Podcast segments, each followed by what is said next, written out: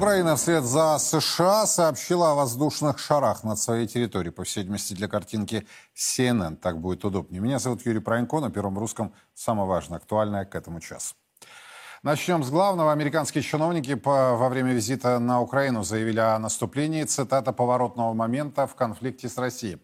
По крайней мере, об этом сообщили источники в Вашингтон-Пост. Наилучшими сценариями администрация Байдена считает занятие Украины как можно большей территории в ближайшие месяцы, прежде чем начнутся переговоры. Кроме того, как считает американская разведка, Украина не сможет организовать наступление на Крым. Американские чиновники усилили давление на Киев для достижения больших успехов на поле боя, утверждает Вашингтон-Пост.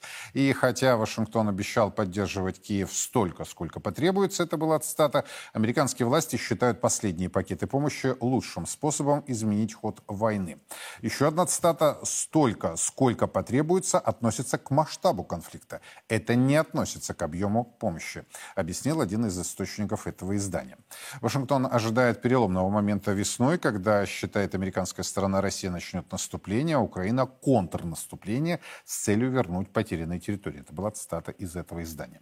Как пишет Вашингтон-Пост, вашингтонские оптимисты считают, что Украина может предотвратить дальнейшее движение российских войск на востоке, занять территории на юге и договориться с Россией о прекращении боевых действий к концу текущего года. Скептики же считают, что, цитата, «время не на стороне Украины из-за укрепления России своих войск». Что касается боевой обстановки на Украине, то я придерживаюсь сдержанных позиций. Я не думаю, что в краткие сроки возможен конец войны, если можно так выразиться. И победителя в краткосрочной перспективе я тоже не вижу. В свою очередь, официальный представитель Кремля Дмитрий Песков сегодня назвал Североатлантический альянс враждебной организацией для России. НАТО – это враждебная нам организация, которая подтверждает свою враждебность каждый день и которая изо всех сил пытается как можно четче обозначить свою вовлеченность в конфликт вокруг Украины. Итак, поворотный момент, в чем он должен заключаться и что, собственно, требуют от Зеленского его американские кураторы. А стоит ли ожидать резкой эскалации? Александр Казаков, Сергей Маркелов. Господа, добрый вечер. Добрый вечер, Юрий. Рад вас видеть. Скажите, вот на ваш взгляд, собственно, чего ожидают американцы от э, Зеленского и его компании? Действительно ли есть э, у Украины силы с учетом тех анонсированных поставок, а, которые уже ведутся, и тех, которые, возможно, еще будут. Сегодня, кстати, первый день э, саммита Рамштайн. Я уже сбился со счету какой-то саммит. Мы к нему еще вернемся. Или, собственно, это такая информационная фронта, когда тому же Байдену в связи с предстоящим его визитом э, в Европу нужны конкретные результаты. И насколько основательно рассуждение по поводу весеннего наступления, контрнаступления э, российской стороны, ВСУшников, ваш взгляд? Давайте, Александр, затем Сергей, пожалуйста. Ну, давайте начнем с того, о чем не написано э, в сегодняшней публикации «Вашингтон-Пост». Э, неоднократно звучали сигналы из Вашингтона о том, что Украина должна оставить э, по-ихнему Бахмут, по-нашему Артемовск, и то, чего там не написано, отойти на следующую укрепленную линию, на линию Славянск-Краматорск-Дружковка-Константиновка – Э, ради сохранения тех самых резервов, которые сейчас сжигаются на этой линии обороны э, в той самой э, бахмутовской мясорубке. Вот это то, чего не сказано. Поскольку на сегодняшний день резервов для создания ударного кулака, для прорыва нашей обороны, где бы то ни было, особенно на юге, кстати. Ну, мы же видели спутниковые карты, которые американцы передавали в Украине, они утекли в сети – где у нас э, действительно эшелонированная при помощи инженерных войск создана линия обороны в Запорожье. Ну, прорывать ее – это просто ну, биться в бетонную стену. Э, и эти резервы сейчас сжигаются. То есть э, речь в этой статье идет о следующем. Надо сдать Артемовск, надо отойти, сохраняя ресурсы, на следующую линию обороны – и, прикрываясь ею, получив время к весне готовить э, резервы для контрнаступления. Ну, плюс те два, э, вроде бы два корпуса, которые они готовят, один из них в Полтаве, Полтавской области, для которых, собственно, и предназначается натовская техника. Для этого они уже отводят кадровые войска. То есть, на самом деле, и наши ребята говорят, что на передке в основном это совсем недавно мобилизован. Кадровиков они отводят для создания. Вот о чем эта статья. Mm-hmm. То есть она, у нее есть совершенно четкое военное значение. Но второе значение политическое, потому что НАТО все больше и больше убеждается в том, мы видим это, ну разведпризнаки в информационном пространстве этого есть. НАТО все больше и больше убеждается в том, что они не только не хотят с нами воевать, о чем мы знали, а они и не могут с нами воевать. Они, ну смотрите, э, уже украинцы спрашивают э, Вашингтон, мы же думали, что НАТО это там тысячи танков, тысячи самолетов, раз полетели, разбили, а что-то они по сусекам танки наскребают. Э, как генерал Ходжес основной сказал буквально вчера, по-моему, что ну, мы тоже с 91 -го года расслабились, поэтому у нас артиллерии нет, а ее правда нет. Что танки распиханы по всем странам и находятся на длительном хранении только для парадов со самолетами, ну, получше, правда, самолеты. Но подожди, вот, вот, Так вот, что- вот, вот, подождите, Александр. Чтобы не было елейно и сладко у нас тут, что, дескать, мы опять начинаем недооценивать. Э, Я хочу попросить наших режиссеров показать картинку с Рамштайна. Какой веселый э, мячик под названием был сегодня министр обороны Украины Резников. Вот, собственно, вы его увидите. Это жулик и вор. Его окружение уже даже Зеленским отправлено в отставку. Там идут разборки по поводу распилов э, бабла. Короче, ему э, подарили носовой платок. Сейчас вы увидите. Вот он такой, ну вот реально мячик, да, вот там идут военные, они так еще косо на него посматривают. И вот он демонстрирует. Ему по- подарили носовой платок с э, боевыми самолетами. И вот он, вот, вот, да, истребителями. Вот он, видите, он прям лучится, он э, э, всячески показывает, что вот он счастливый человек, и э, нынешний саммит Рамштайна этим, э, этим платком, по всей видимости, не закончится, на его взгляд. Что скажете? Ну, у него работа такая. У него работа Изображать? такая. Во-первых, ну, знаете, вообще странный вор, у которого нет денег даже на нормальный пиджак. У него пуговицы перетянуты безобразно. То Ну, есть он на два пообедал, меньше. может быть, э, газообразование пошло, да. Бывает самолет съел. Э, Смотрите, вот сегодняшний Рамштайн как раз и будет свидетельством правоты моих слов, потому что сегодня Киев получит еще тонну обещаний, и все. То есть они еще раз пообещают, потом они еще раз пообещают.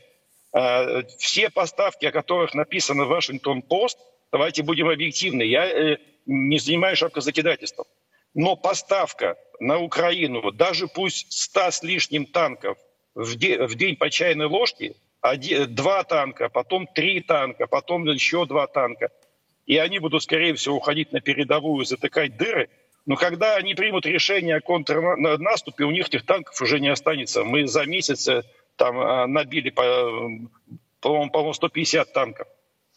За, э, за если не больше, кстати. А по поводу Поэтому- истребителей? Платочек, По поводу платочек истреб- носовой превратится в боевые машины? Здесь э, кардинальный вопрос, о чем, кстати, сказал э, на днях Йен Столтенберг, э, который знает, что говорит на самом деле, может сколько угодно над ним смеяться. Он согласен, понимает, согласен, что, да. что- Но, кстати, он в последнее время стал очень эмоционален. Для него Э, это да, было не характерно. Ручками трясет, приседает, танцует такой. вот. Но что он сказал правильно? Он абсолютно адекватен в том, что натовский боевой самолет с натовским экипажем – это вступление в войну. Это однозначно. Просто это, э, здесь нет двойного толка, нет возможности двойного толкования. А экипажей украинских у них нет. Если они поставят самолеты, э, у них есть для этого ангары, э, чтобы они просто стояли, чтобы там Зеленский фотографировался, это они могут сделать. Но самолет, который может во- воевать, то есть боевую машину с экипажем, у которой есть не только, не только навыки летать, но и нав- навыки вести воздушный бой. А это истребители, напомню, это не бомбардировщик. Таких самолетов вот с экипажами у них нет. Я понял. Хотя картинка, согласитесь, имеет значение, особенно вот после сегодняшних Конечно. новостей о том, что спикер ВСУ э, сообщил о шарах над территорией Украины, собственно, как и над США. Главное была бы идентичность, я так понимаю, э, по логике постановщиков. Сергей, что скажете? Разделяете оптимизм, пессимизм? Какой взгляд у вас? Ау. Сергей? Связи нет. То есть мы Сергея видим, но нас не слышит или слышит?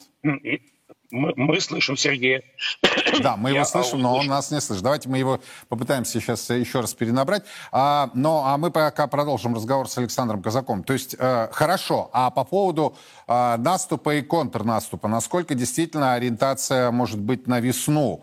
Ведь, опять-таки, сейчас идет много рассуждений, спекуляций на тему годовщины. Ну да, а, есть спекуляции, но вот что касается годовщины и нашего к этому отношения, мы за последние а, полгода а, продемонстрировали то, что научились обеспечивать самый сложный параметр современной войны, учитывая ее прозрачность. Мы научились делать скрытные маневры, которые противник не видит. Самый простой способ для этого, пока нет зеленки к тому же, это смещение маневра по, по времени и пространству. Самые доступные – это по времени. Поэтому мы сто процентов не будем э, делать это тогда, когда от нас ждут. Пусть они накачивают ожидания под каждое число, по 21, по 24. Очень хорошо. Потому что, смотрите, если они ожидают от нас к 24 числу, например, начала наступления, значит, соответственно, они будут готовиться. Где они будут готовиться? Э, там, где им американцы сказали, карты опубликованы. Это наступление от э, Кременной – через э, Красный Лиман, это наступление Запорожья. Соответственно, они будут снимать свою технику, концентрировать там оборонительные э, части. Значит, мы пойдем в другом месте. Но самое главное, не тогда, не тогда когда нас ждут. Uh-huh. И э, самый оптимальный вариант, то есть надо сместить, либо начать это раньше, чем нас ждут, либо позже. Это тоже хорошо работает. То есть если мы начнем наступать, то мы начнем наступать либо до там, 16-17, либо после 26-27. Э, это единственный э, способ сейчас внезапность обеспечить. Э, но, знаете, я все больше и больше начинаю склоняться к тому, что на столе у нашего генштаба лежит два равноценных плана. Один из них – это, да, действительно, масштабное наступление, которое может стать генеральным и последним, потому что армия Украины одна, второй армии у них нет – а второй вариант, вполне себе равноценный, это не наступать.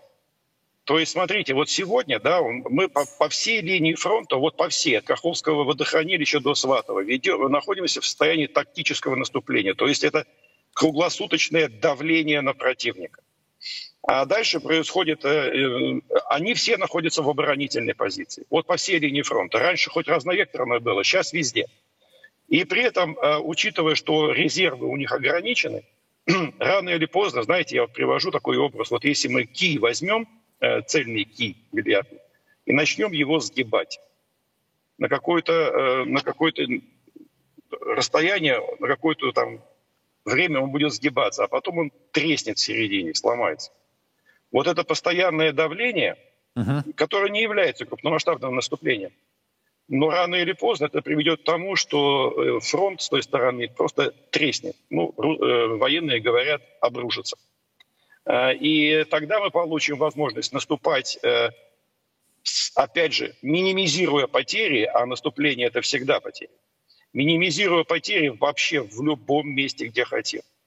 И самое главное, вот еще из военного последнего, вот если мы на карту посмотрим, э, по-прежнему сохраняется вот этот полумесяц, да, линия фронта. Uh-huh. И, и, соответственно, внутренние коммуникации для них по прямой в два раза быстрее, чем наши, э, на нашей линии фронта. Если мы перережем хотя бы одну такую коммуникацию, а их сопротивление в целом становится очень проблематичным. Александр, не отключайтесь. Если у вас есть еще время, будьте с нами в эфире. Просто да, Сергей Маркелов к нам присоединился, и я хочу теперь его попросить прокомментировать происходи... происходящее. Сергей, еще раз добрый вечер. Да, вы нас слышите, да? здравствуйте, Юрий. Я надеюсь, вы слышали в том числе и комментарии Александра Казакова. Хочу слышать конечно, теперь ваше мнение. Конечно. С чем согласны, с чем не согласны? Слушайте, ну, как бы вот... Э, как это ни странно, вот в Суе стала такой, знаете, э, дурацкой фраза, э, то есть как бы фразу, фразу «все не так однозначно» сделали такой дурацкой, и все стало вроде бы как ну, нужно, нужно с точки зрения здравого смысла говорить, что все однозначно. Вот с точки зрения февральской ситуации, все-таки я, с вашего разрешения, Юрий, все-таки использую фразу «все не так однозначно», это правда. И даже из рассказа Саши, который абсолютно погружен в, в, во внутренние ситуации, что, что я хочу сказать? Смотрите, что, почему я так говорю?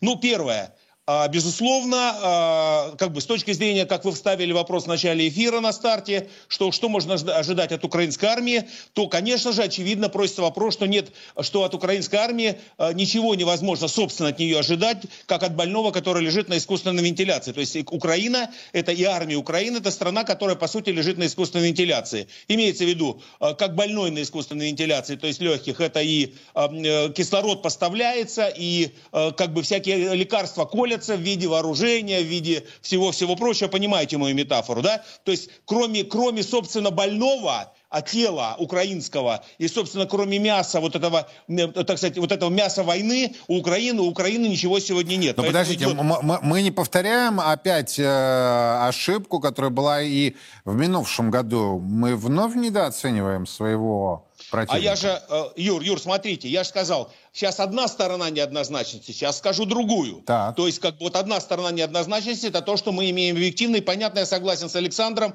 что, конечно же, все эти обещалки еще только идут еще только идут, там, один танк, ура, хлопаем и так далее, пять танков, ура, хлопаем. Но с другой стороны, совершенно очевидно, что даже сам Саша, будучи погруженным, сказал, что а, Украина ведет сейчас оборонительную, то есть она максимально сохраняет свои ресурсы, максимально сохраняет даже самый расходный ресурс э, любых военных действий, это, это живую силу, она тоже ее сохраняет. Минимум потерь, так сказать, понятно, что там национальная идея, так сказать, сохранения Бахмута, Артемовска и и так далее, и так далее. Она, она, она только работает на уровне такого, так сказать, э, маленького пятачка э, с большими потерями. Но я абсолютно точно говорю, что у Украины и у западных ее партнеров, безусловно, рояли в кустах есть а, которые какие-то мы знаем, какие-то наша разведка знает, но не сообщает в публичную среду. Но то, что говорить, и я как раз противник того, чтобы преуменьшать а, силу. Не просто так она второй, третий месяц, а, так сказать, притихла, назовем так. И, и, и политест притих, но при этом весь мир бурлит, и все дается, миллиарды какие-то называются. Там совещания по всему миру западному с утра до вечера проходят. Самолетики с платочками, как вы показали, дарятся. Значит, значит и самолетики тоже где-то там в, в, в головах лежат. Не просто так все происходит. Поэтому э, я, я, я за что? Я за то, что э, э, обе стороны, и наша, и та сторона, э, коллективный Запад, безусловно, он копит и повторяя вот эти трюки, вот эти вот а, фокусы войны, безусловно, у них тоже на их стороне есть. Не преуменьшаю. Просто я прекрасно понимаю, как полторы тысячи а, как бы разведывательных центров а, суммарных Запада, они не просто так сидят, они просто получают деньги. То есть трюки готовятся, трюки будут, они, безусловно, считают, считают математику э, военных действий, и при этом, повторяю, и мы считаем, я с Александром Казаковым абсолютно согласен,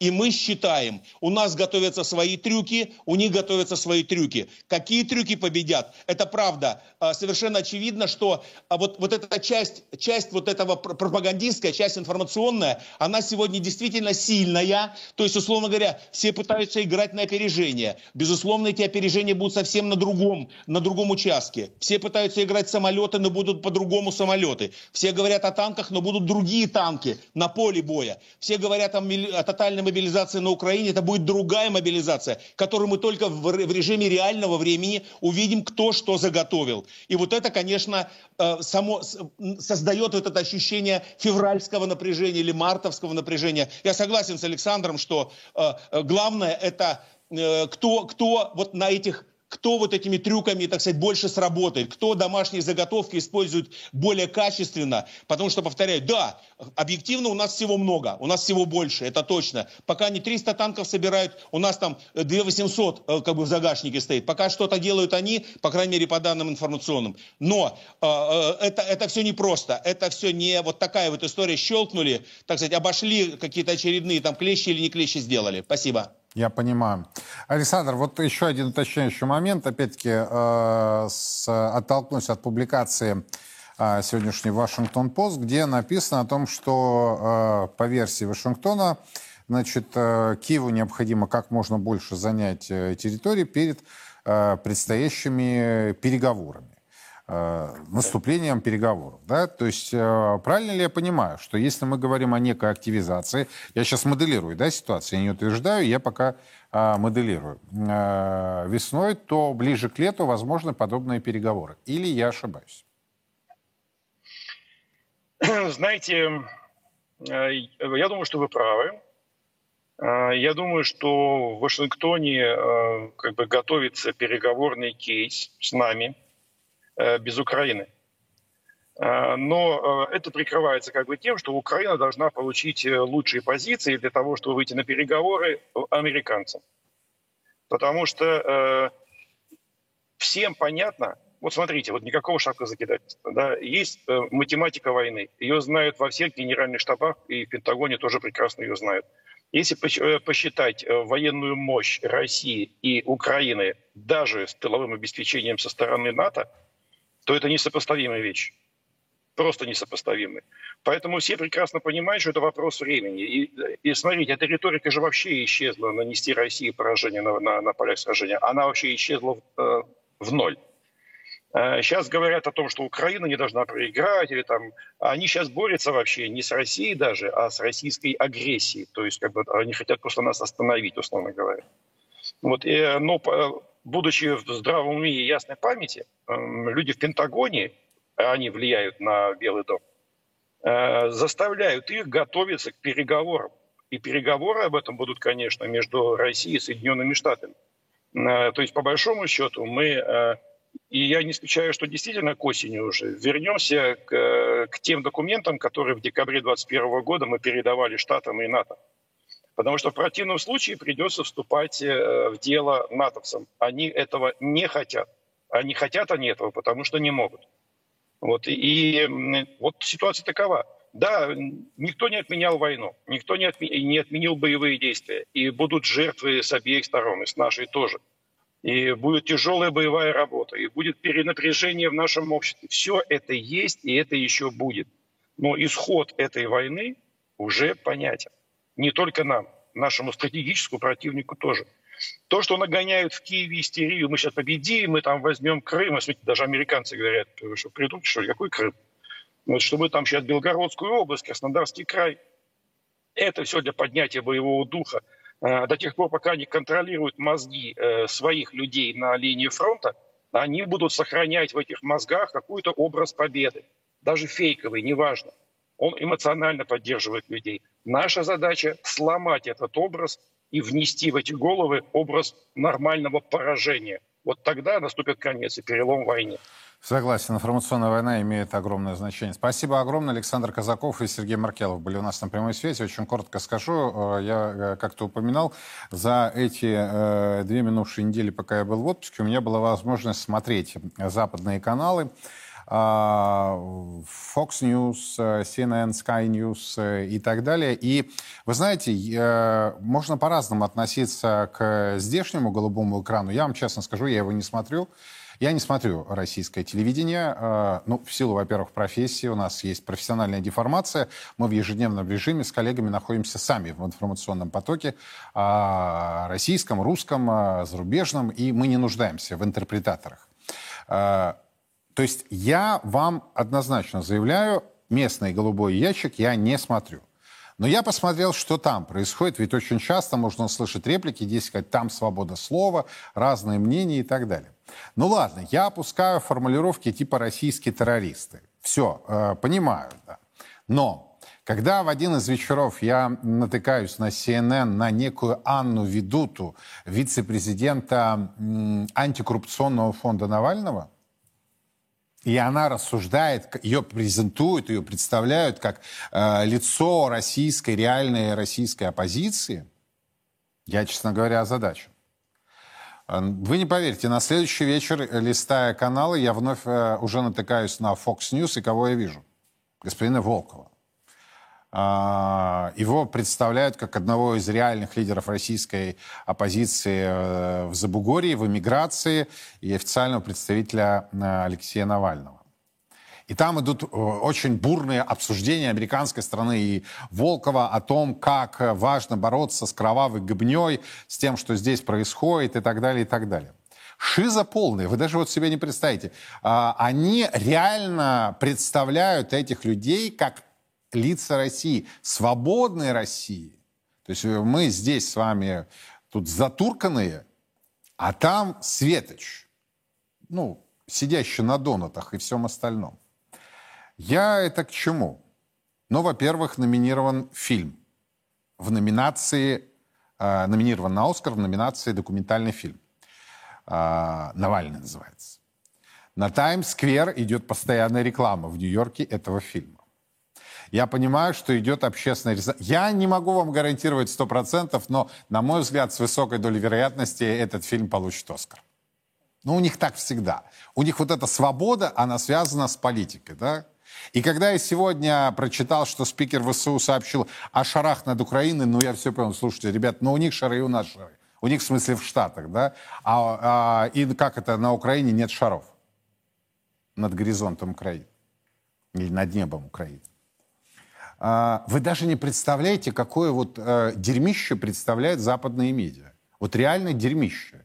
Причем уделяют они э, этой тематике буквально 5-7 минут, затем переходят на свои внутренние дела. Им, собственно, чтобы не выпадать из зоны русского литературы, скажу, чихать на эту Украину. Потому что даже те бабки, которые э, достаются Зеленскому, Резникову и так далее, те копейки, да, основная масса остается там, за океаном э, для американского э, военно-промышленного комплекса. Я к чему это? Вот слушайте, не настраивайте себя на то, что у нас какая-то с вами ущербность. Есть Царьград, есть другие ресурсы информационные, которые вы можете читать, смотреть, слушать, анализировать. Не верьте тем, что там якобы объективная информация. Там чухня идет в ежедневном режиме. Там лицо России Леня Волков. Мне смешно. Вы всерьез или а, Анна ведут? Я даже они не знал, но я спросил у коллег, которые а, разбирали этот кейс. Да, они мне сказали, есть такая а, дамочка. И вот это у них олицетворение.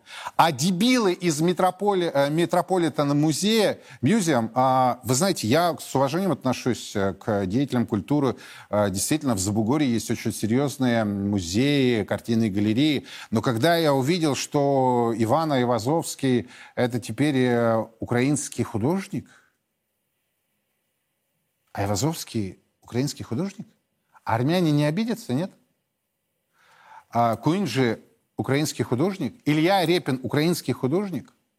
Это с одной стороны, это дебилы там. Так оказалось, дебилы здесь есть и с этой стороны, которые говорят, слушайте, все, кто свалил э, за туда, в Забугорье, да, и их надо вырезать, э, лицедеи, свалившие туда, надо вырезать сцены, где э, в фильмах они играли. Вы, слушайте, давайте оставаться такими нормальными, да? Не будем уподобляться дебилам с одной и с другой стороны. Не будем называть Архипа Кунджи э, украинским художником, э, э, Репина Ивазовского. Э, не будем э, выдающихся представителей русской культуры. Но не будем уподобляться и вот этой публике, которая говорит, давайте это ножницы, все. А один предложил блюрить. А, как это по-русски-то сказать, э, затемнять, что ли, да, то есть вот накладывать специально это телевизионное термин, уж простите за профессионализм, да, то есть вот лицо ну, я представляю себе некоторые фильмы, например, «Ирония судьбы» или «С легким паром». Вообще будет классная такая, э, такой классный просмотр, да? Дебилов хватает со всех сторон. Давайте оставаться нормальными людьми. Но между тем, на самом деле, есть и более серьезная, существенная тема. О них сегодня говорили в стенах российского парламента. Там были представлены новые факты разработок американских биолабораторий, которые размещены, напомню, в разных точках мира. Как выглядит этот проект на территории Украины и в других странах? Прежде всего интересуют патогены наиболее опасные и интересует фактически иммунитет местного населения и способность реагировать на эти опасные патогены. Интересует забор генетического материала, и этот забор массово осуществляется. При этом, если мы посмотрим обновленную стратегию Агентства по снижению угроз, то мы увидим, что до 2027 года они сформировали новую задачу. Это поддержка воен... военных действий и военного превосходства Соединенных Штатов. И, конечно же, в этой связи и в этой логике не может не вызывать самого серьезного опасения в мире деятельность ДТРА в разных странах, не только на Украине. О чем наше обращение? Наше обращение к парламентам других стран с тем, чтобы они заинтересовались соглашениями, которые заключают их Министерство здравоохранения с Министерством обороны Соединенных Штатов. Задумайтесь, Министерство здравоохранения заключает соглашение с Пентагоном, которое носит заведомо дискриминационный характер для национального суверенитета и безопасности, который скрывает полностью от граждан истинную суть проводимых изысканий. При этом в режиме реального времени все данные передаются в единую глобальную систему, которая создана Пентагоном. Это разведывательная система ПАКС – которая фактически осуществляет не только сбор материала и обработку, но создает возможности для управления ситуацией биобезопасности в мире. Почему эти соглашения носят дискриминационный характер? Потому что они фактически полностью освобождают военных Соединенных Штатов от любой ответственности. Это прямо прописано в соглашениях. Это очень серьезная тема. Кстати, сегодня стало известно, что Конгресс США приступил к расследованию по происхождению э, коронавирусной инфекции. Вот мне очень интересно, чем это э, расследование закончится. Китайцы тоже ведут свое расследование.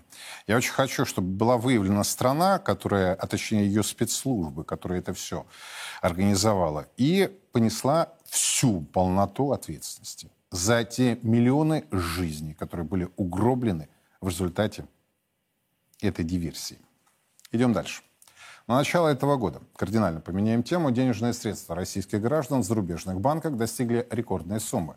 Почти 95 миллиардов долларов. Это следует из данных российского ЦБ за 2022 год объем остатков увеличился на 208%. Это рекордный рост за все время раскрытия статистики. Для сравнения, за весь 2021 год российские граждане перевели на депозиты за рубежом 5 миллиардов 400 миллионов долларов.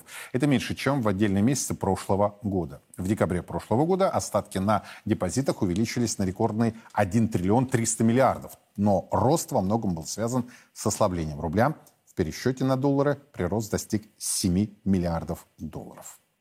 Колоссальные суммы уходят из России. Так кто их выводит и стоит ли бороться с этим? Алексей Кричевский, Андрей Бунич. Господа, добрый вечер. Здравствуйте. Вы нас слышите? Добрый. Ну, слава богу, а то как-то вы э, не здороваетесь. Я хочу с вашей помощью понять, кто те, кто выводит эти денежные средства, и, собственно, на, как при тех ограничениях в финансовой и банковской сфере, которые существуют, подобные транзакции стали возможны, что речь идет о десятках миллиардов долларов, которые ушли за пределы страны. Собственно, стоит ли бороться с этими операциями? Давайте Алексей, затем Андрей. Пожалуйста. Во-первых, давайте э, говорить о том, что у нас 20 миллиардов ушло с валютных вкладов. То есть можно на 20 миллиардов просто сразу эту циферку 60 миллиардов, которые сейчас у нас вывели из страны, просто взять и уменьшить. Во-вторых, э, ну честно, учитывая, что это данные ЦБ, на самом деле большой веры в них не сказать, чтобы и много. Потому что у нас ведомство в последние несколько месяцев, полгода, год, а то и несколько лет очень любит приукрашивать э, те моменты, которые нужно приукрасить определенным, определенной группе лиц. Поэтому далеко не факт, что суммы на самом деле такие. Но а, если рассуждать логически, что могло послужить э, такому серьезному оттоку валюты?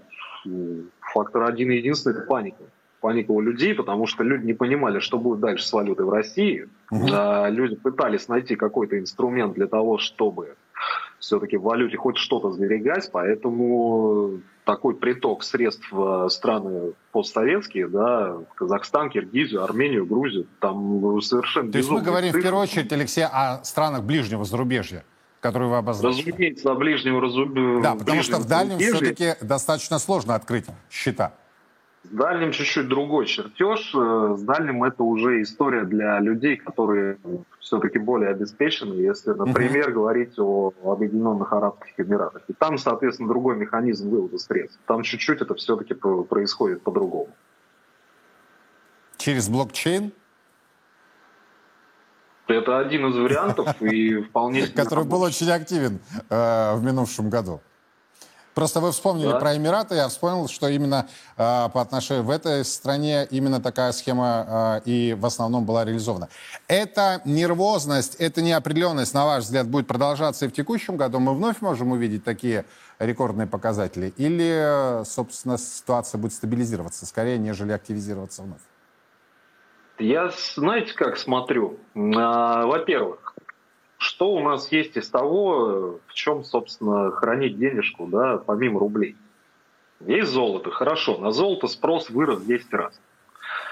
Окей, есть юань. Юань э, это тоже такая, ну, не совсем стабильная история, потому что относительно доллара он может в любой момент хорошенечко упасть. Если говорить про рубль, то, ну, господа, мы в течение двух-трех месяцев можем легко увидеть рубль там в районе 83-85 за доллар кто-то будет в нем хранить деньги, но это вряд ли.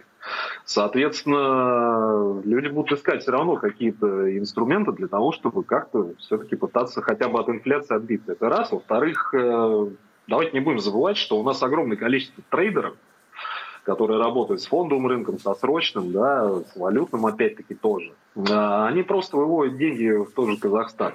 Потому что доступа к американскому рынку, например, сейчас в России, ну, его практически нет. 5% от портфеля – это смешно. Uh-huh. Поэтому вывод, конечно, будет продолжаться, но вряд ли в таких масштабах, как, например, в сентябре или в ноябре, когда там цифры доходили до 9, до 8 миллиардов.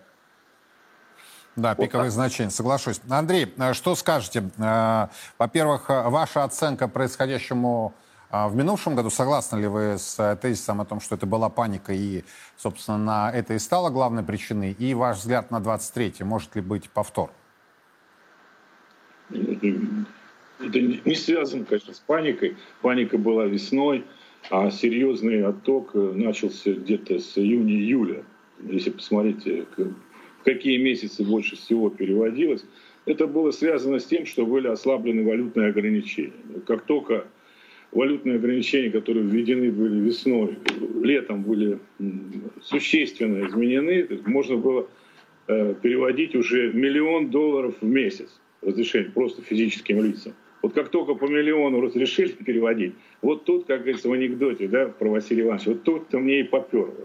То есть пошли сразу же те, у кого есть деньги, их переводить. Да? То есть, поэтому это в основном большие суммы, у тех, у кого действительно были какие-то излишки здесь, да, они их перевели в иностранные банки. Почему? Естественно, потому что они же, потому что очень многие люди и сами переехали в эти же э, государства, если вы посмотрите, в это же время, да. Не надо было, наверное, ослаблять, конечно, валютные ограничения, я считаю. Это, на мой взгляд, было преждевременно сделано. Поэтому вот эти 50 60 миллиардов это именно за, вот, за полгода, вот эти вот, как после, ослабли, э, после валютных ограничений. И те же люди, кто, соответственно, переехал туда, строят свою жизнь уже в расчете на эти другие страны. То есть они, естественно, в иностранные банки перевели свои э, сбережения. Так что здесь это такая реструктуризация. Но это страны Но, ближнего зарубежья или это страны дальнего зарубежья? Там, Потому что просто так счет гражданин не может открыть расшифровки там нет сейчас пока, да. Но я думаю, это разные, разные юрисдикции. В целом все, все посчитаны. Ну, у многих и так были счета какие-то в иностранных банках, в различных, даже там, Но это, где... получается, значит, э, было либо а, резидентство иностранное, либо ВНЖ, ну, да, либо, а, либо второй паспорт. Да, но на самом деле очень много валютных вкладов осталось и в российских банках. До сих пор 60 миллиардов. Их пытаются выдавить всеми способами, и никак 60 миллиардов все равно не удается, э, никто не хочет забирать. То есть это значит, это какие-то устойчивые цифры. То есть есть какие-то люди, которые переориентировались на иностранные банки, и они уже, наверное, это все исчерпан процесс. Я думаю, вряд ли это будет всерьез, эта цифра уже меняться не будет. Просто эти, раньше они российские банки, вот теперь они туда переориентированы. И сами они в большой части уже там же находятся, или операции ведут там же тоже.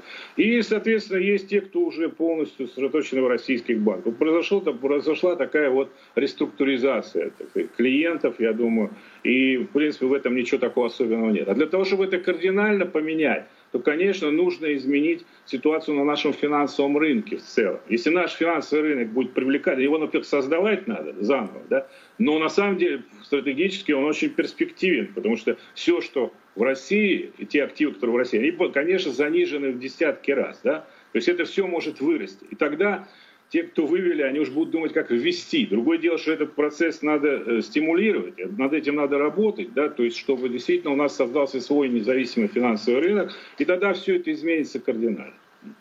Спасибо. Алексей Гречевский, Андрей Бунич о том, что происходило а, с оттоком а, денежных средств физических лиц в минувшем 2022. Ну, собственно, с некоторыми тезисами соглашусь, с некоторыми нет. Президент Путин сегодня уделял большое внимание а, вопросам защиты, судебной защиты в нашей стране и судебной защиты предпринимателей. Вот, на мой взгляд, это действительно очень важный момент. Каждый должен заниматься профессионально своим делом.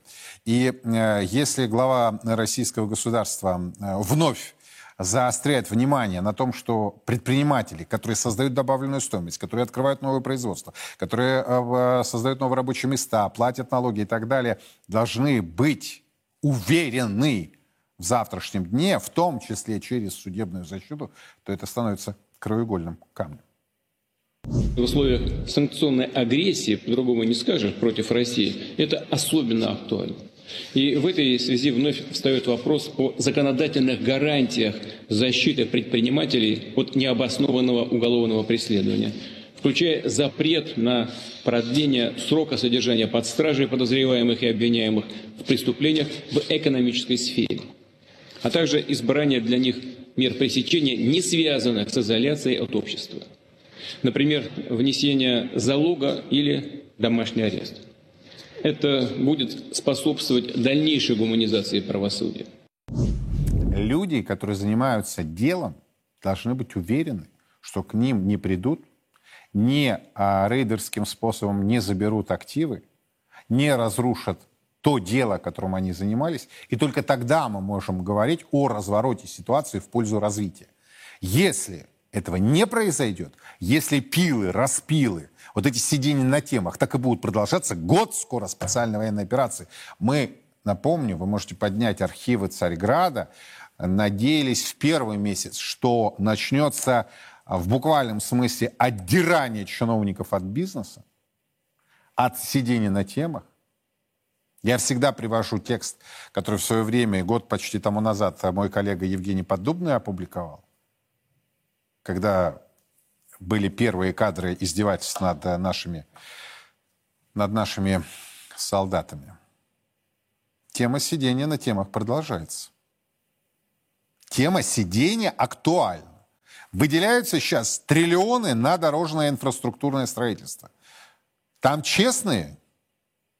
Ага. Некоторые лица я давно вижу. Из года в год честность у них проступает прям невооруженным взглядом заметно.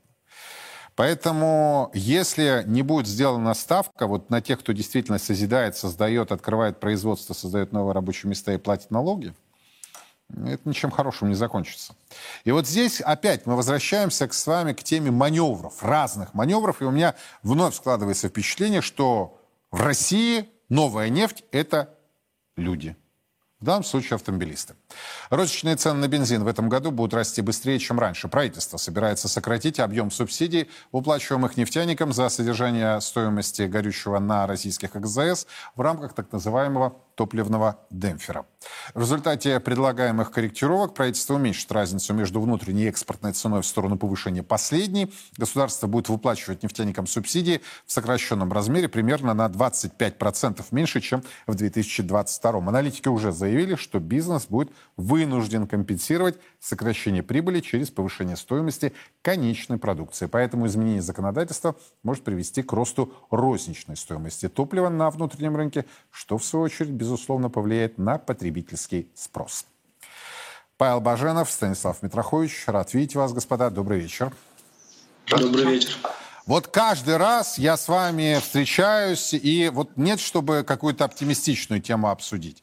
Поднимается тема именно повышения а, розничных цен – постоянный вот этот дискурс о том, что почему, когда нефть падает, у нас цены не снижаются, когда нефть растет, все у нас и дальше растет.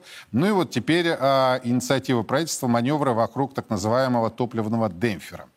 Павел, мы всегда с вами откровенно говорили, рост цен вы ожидаете? Вы ожидаете? И, и правы ли те, кто говорит минимум на 25%? Нет, я не согласен с такой оценкой. Давайте. Э, ну, во-первых, давайте не будем забывать, что у нас розничные цены как регулировались ростом в рамках инфляции, так они и регулируются ростом в рамках даже ниже инфляции. В том году рост был ниже, потому что есть нормальная экономическая э, возможность для розничного бизнеса функционировать.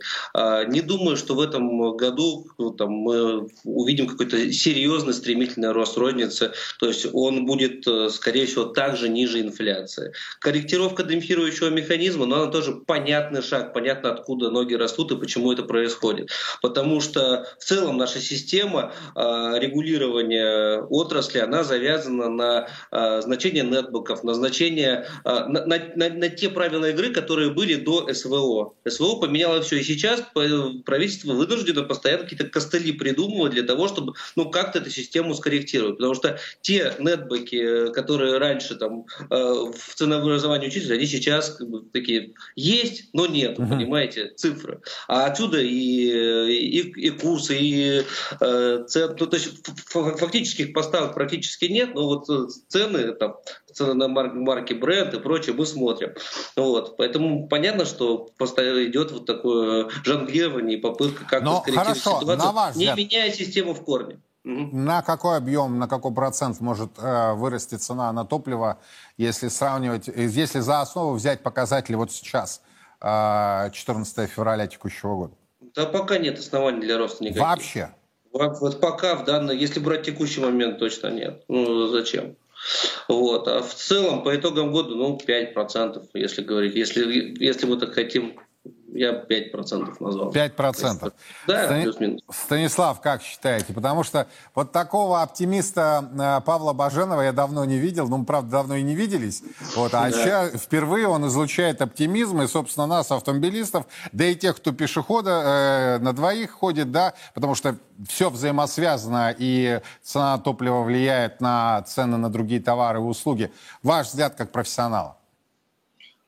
Ну, в пределах инфляции сколько будет инфляция, настолько может бензин вырасти. Если будет инфляция, например, 8%, будет 8%, если 5%, то 5%. Если больше, ну, в смысле, если инфляция будет, условно говоря, официально назначена 8%, а нефтяные компании хотят поднять выше, или независимые АЗС, ну, я думаю, там их административно ограничат. Что касается самой новости про Демпфер, ну, очевидно, что как бы в стране нужны сейчас дополнительные деньги. Значит, интересы бюджета ставятся выше, чем интересы всех остальных. Значит, деньги берутся с тех, у кого они есть. У кого они есть?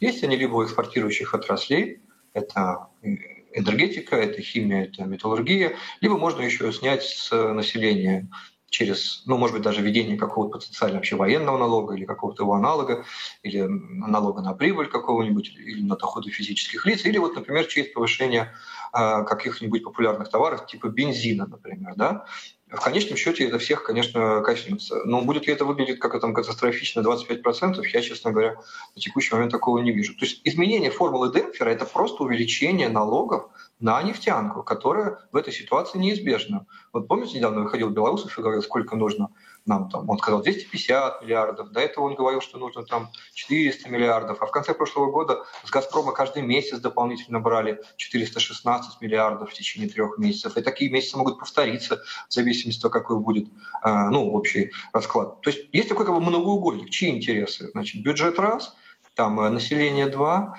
э, компании энергетические 3, и, скажем так, все, кто по синергии с ними связаны в экономике соседней отрасли, да, нефтяные компании же делают какие-то там закупки, нанимают людей, покупают оборудование, в том числе делают эти заказы у наших теперь перевозчиков и страховщиков, чего раньше было в меньшей степени.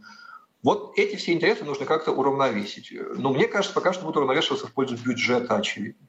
Подождите, а, да, если мы осознаем а, вот этот колоссальный а, дефицит, который, кстати, на самом деле он контролируемый. Я посмотрел, 3-3,5% вала внутреннего продукта, это не критичная ситуация, и скорее чиновники того же Минфина и правительства перестраховываются, да, понимая, что ситуация неопределенности может возникнуть в определенные месяцы, дни и недели. Но если а, отталкиваться от вашего тезиса, Станислав, а, значит, а, население, энергетические компании и еще, по-моему, третий субъект, который вы назвали... Бюджет и, бюджет и прочая часть экономики, которая... Ну, Но вот кого, на ваш взгляд, первого на заклане отправят?